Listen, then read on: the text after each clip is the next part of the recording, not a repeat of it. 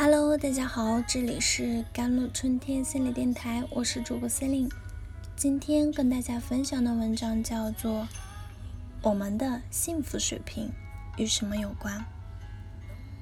每个人的身边总是有这样一个人，他天性乐观、积极向上，并且总是愿意把这种积极的情绪带给他人。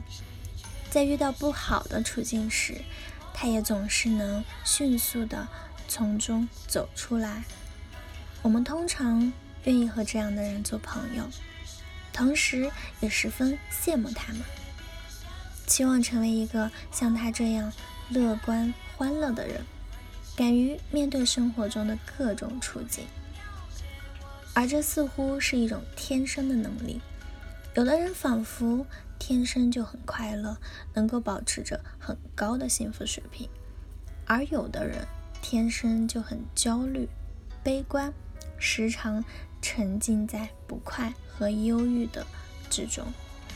那人们在日常生活所呈现的幸福状态，积极心理学称之为基础幸福水平。那些积极乐观，能够快速战胜苦难的人，他们的基础水平确实要比常人更高一些。从先天角度来讲，这些人确实更幸运一些。但值得庆幸的是，尽管这些人像含着金钥匙出生的富二代一样，一出生就含上了快乐的笑汤勺，但决定人基础幸福水平的要素。还不仅如此，在积极心理学的研究中发现，人们基础幸福水平被三个关键要素所影响：遗传因素、外部环境、意向活动。那基因的的确是非常大的决定性因素，它在很大程度上决定了人的性状态。同身体素质是一样的，人的性格也是如此。有的人天生就比别人具有更多幸福和快乐的感受，尽管如此，他对于基础幸福水平的影响并不占据全盘性的决定作用，占比约百分之五十。后天的努力也很重要。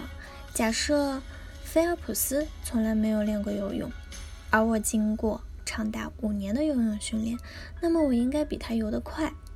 换句话说，那些不去努力争取快乐和幸福的人，即便他们有着更好的基因水平，也不会比努力争取的人快乐。第二个影响人们基础的幸福水平的因素就是外部的环境。例如，我们生活在一个和平富足的国度，与一个充斥着战争和饥荒的国度，幸福度是完全不同的。但总的来说，外部环境只要不是过于的极端，例如露宿街头，其对基础的幸福水平的影响并不是特别大。例如，我们并不能判断出住在豪华别墅中的人和住在舒适公寓中的人谁的幸福水平更高或更低。环境因素通常占据着人基础幸福水平的百分之十左右。那最后决定我们基础幸福水平百分之四十的要素，就是我们的意向活动了。意向活动是指我们对世界的诠释、对他人所作所为的看法，以及我们所关注的焦点。人们对同样一件事的解读不同，关注的焦点就不同，其导向的情绪和结果也往往不同。要提升基础幸福水平，需要我们从情绪三要素。理论招手，即遗传的基因、环境和意向活动。遗传基因其实是嗯先天不可变的因素，而环境因素对我们影响占比较小，且很难在短时间内有较大的改变。综合看来，提升我们基础幸福水平最好的方式就是调整我们的意向活动了。在生活中，我们常常坠入的过度的放大。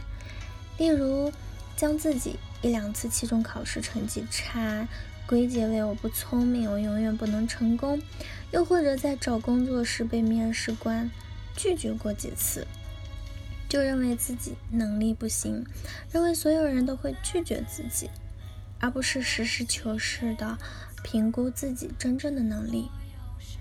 第二个，管窥视野，例如你正在表演一个喜剧节目，当你抖了一个包袱后，你用余光瞟到几乎台下所有人都在哄堂大笑，但却有一个人始终面无表情，这时。